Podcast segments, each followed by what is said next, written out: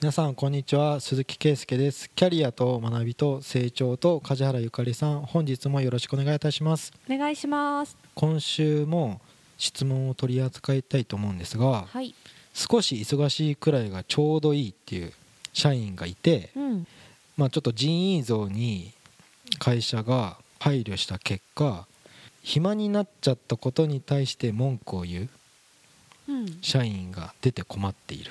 困っている困っているっていうのが昨年とかコロナで、まあ、休業多かったと思うんですけどそれ以外に有給休暇はちゃんと回さないといけない。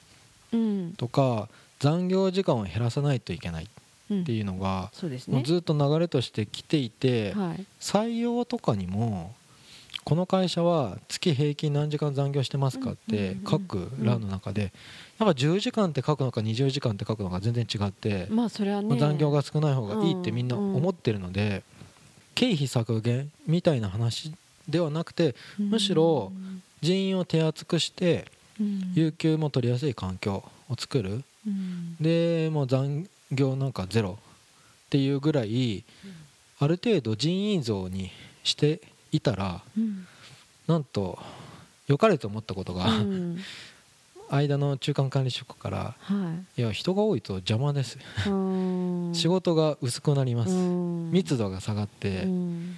なんかサボってるとかうん。そういう環境が出てきてうんでもサボってるのかサボってるっていうのはあいつズルしてるとかうんなんかそういうダメなところに目がいってしまって、らいらないですあいつとか、そういううんのが下から来て困ってるっていう。社長はさその採用するときにまず相談しなかったんですか？従業員増やす。いや採用というかまあ配置を変えてそこにプラス1みたいあなもともと社内にいた人？ああそうなんだ。いやななんか別に営業強化するわけじゃないのになんかうん。今まで8人で回ってたのにうん。10 10人やったとかあいた時にそういうのってパツパツでうん。忙しいぐらいがその業務習熟っていうか一個見積もり出すのにうん。もどれぐらいかかってんのっていう話からうん。まあだんだんあの仕事がたくさん詰まってるしうん。パパって効率よくしていくっていううん。能力が身につくっていうふうに思うよりどちらかというと追われて仕事量多いから人増やしてくださいっていう悩みの方が絶対多いと思うからうん。増やしたんだよ。有給も取りやすくしたんだよ。でもそれ求められてたの？その社員にそもそも。世の中一般的にはそっちの方が圧倒的に多いけど。一般論的なものとうん。女性が多いから有給取りやすい環境っていうのは、うん。とか残業しない環境っていうのは相対的に見たら多かったらしいんですよ。相対,、うん。相対的じゃないか。総論としては多い。みんなの大多数の声はウェルカム、うほうなるほどね。有給取りやすい。あや休んでいいんすよねとか。うんうんうん。だから有給ね重な2人重なれるとちょっと辛いよとか、うんそういうのを他の部署からも補充してくれるとか、からゆとりを持っている会社っていう意味だとウェルカムなんですけど、はい。まあ、要は暇が苦手でシャキシャキ動うん。動けよみたいな、うんいやなんかみんな甘やかしてますよこれは みたいあなーでもそういう。い社員じゃない？危機感のある社員ってことでしょ、そういう人はうん、いらないっすよあんなとろいやつみたいな、まあ、そそういう今のセリフは僕架空で作りましたけど。うん。そういう人がねいやまあさかそう言うけど、ある程度ジーンズが厚い方が、うん。環境としてはねシフトとか回しやすいだろうって言って 社長はなだめるそれでその中間管理職の管理者が言葉きついとかでうん「いやあいついらないっすよ」とかうん。を上に言ってくるってことはうん。現場でもさそういう当たってるんだなっていうふうに。ああそういう感じな人なんですか？あー。それよくないね だから会社が良かれとやってますよとかうん。多くの人は有給取りやすいっていうのはありがとうなんですけど、うん。まあ、無駄な余分な仕事をじゃあ作り出すかって言ったら、うん。そこも悩ましくて、はい。うん、なんか別にそんな無駄なじゃあ仕事増やせばいいじゃないですかっていううのも、ん。別に売り上げを間接部門的な感じで言うとそんなに仕事を無理に作り出せっていうよりかはうん。業務効率で、うん、スリム化していってうん。人余ってて全然余裕だよ。うん。休んでもいいよみたいな。うん。ままでもいいんだけどうん。どどうなんですか？梶原さん的には仕事作ればいいってことうん。作っていいなら作りたいよね。管理者の立場だとすると、うん。もし自分が例えば8人で今までやってて、うん。で自分が管理者だからある程度その8人での体制としていろいろ考えるじゃないですか、でずっとそれでやってたのをじゃあ来期から9人ねとか10人ねとかいきなり言われたらうん。もしそれでうまく8人でやってたとしたら、はい。ありがた迷惑だよね完全に。あ育休たまにそういうのあるんですよね。育休明けまあ育休みがちになるよねみたいな感じで。うん。本当は8でもあるんだけど、うん。8.5みたいな感じでくっつけてる、うん。休めるようなところに入れてる、うん。でもほとんどあの人いらないですってたまに言われたりとか、うん。なんかそういう事情が何かあって、うん。なんかちょっとずつその仕事に慣れて戻すためのうん。人員ですとか、なんかわかんないけどいやそういうなんか事情があって増やしたりあとなんか新しく何かやるために増やしたりとかうん。があるなら言ってっていう話で、うん。それを言ってくれて納得できればいいんだけど単多分伝えたの2点じゃないかな。有給取りやすいよのとうん。残業ゼロでいけよみたいな、ああだから残業ゼロにしたいっていうところだよね。そうなんですよ。1日8時間のそこを見てるんじゃなくて、うん。残業1時間出てるとか1人だけ4時間やってる日がうん。3時間あるとかだったらみんなで時間内に終わるようにしてよっていううん。もうじ残業のそこだけスポット当たりすぎちゃってるんですけそうどだね。うん。じゃあ8時間だらだら 過ごしてれば、うん。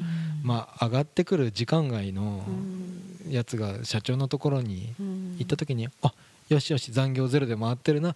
これであのうまくいってるなふふんにはなってないってわけなんですよ。うん。いや余分はいらんっていうか少し忙しいぐらい？数字としては実際残業ゼロになってるんですよね多分増えて。そうですよね。うん。だから社長的には目標達成なんですよね。だけど定量的に、うん。いやなんか暇になっちゃう状況。うん。であいつとろいっていうか、うん。そういう不満が出てくるのは何？社長としては断ったらず。うーんうん。なんかあとその仕事のやり方でうん。社長が管理者に対して振ってる仕事のやり方がうん。ある程度なんかそのその人使ってある程度好きにやっていいよみたいな、うん。今の仕事じゃなくても好きにここを運営していくっていうそのゴールだけ伝えて好きに運営していいよっていうのと、うん。これやってってで勝手なことしたら勝手なことすんなとか怒られるとか、うん。そういう環境下によっても自由度が違うじゃないですか。その管理者の人の立場で見た時の自由度がないと人だけ増やされてやること一緒のままで、勝手なことしたら怒られるみたいなのだと超辛いよね。仕事やりたい人に関しては。なんか多分す数字だけで把握すると 有有給みんな使ってる。よしよし。うん。残業ゼロで言ったらよしよし。うん。だけで、まあ、8時間うまくさ、うん。重なったっていいんだよシフトは。って、うんそうやって抑え込んでるだけ。ななんだろうなんか本当に仕事は楽して例えば漫画読んでればいいとかはうん。極端な話ね、それでも8時間いればいいみたいな人にとっては多分天国みたいな環境だと思うけど。そ腰掛けみたいな感じで、うん、すごいいい過よねうん、だけどなんか本当に仕事ちゃんとやろうとか意識高い人ほど、あうん。ここにいたら腐るって思うよね。僕もだいぶ。うん。うざいな、視界に入るとうざいなって思いそう、ん。でそうなると本当に意識高い人ほど辞めていく可能性とかないのかなって心配になるけど。あだってその環境にずっと居続けるの辛くない？ー辛いネットサーフィンしてるやんあいつって、うん。でも告げ口するほどでもなかったんですけど、うん。でもネットサーフィンしてますよねあの人って。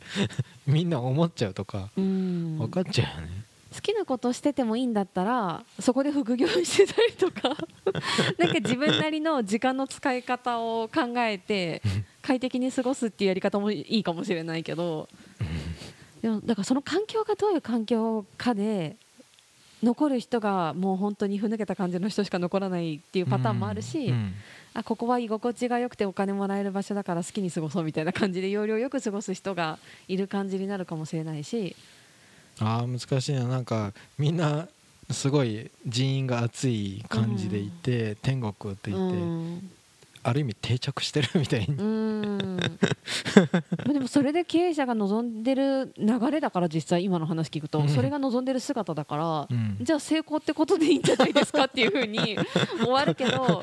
管理職はまあやるやめるわなっていうかそういう環境が嫌な人は？意識高い人にはちょっと辛い環境だよねとは思うけどでも管理職っていう立場である程度もし好きにできる環境があるならうん何もやってないことの方がおかしいから指示待ちでいる時点でおかしいってなるからうん。だったら自分でその時間有効に活用できることをうん。提案したり作って下に落とす役割じゃん管理者って。うん。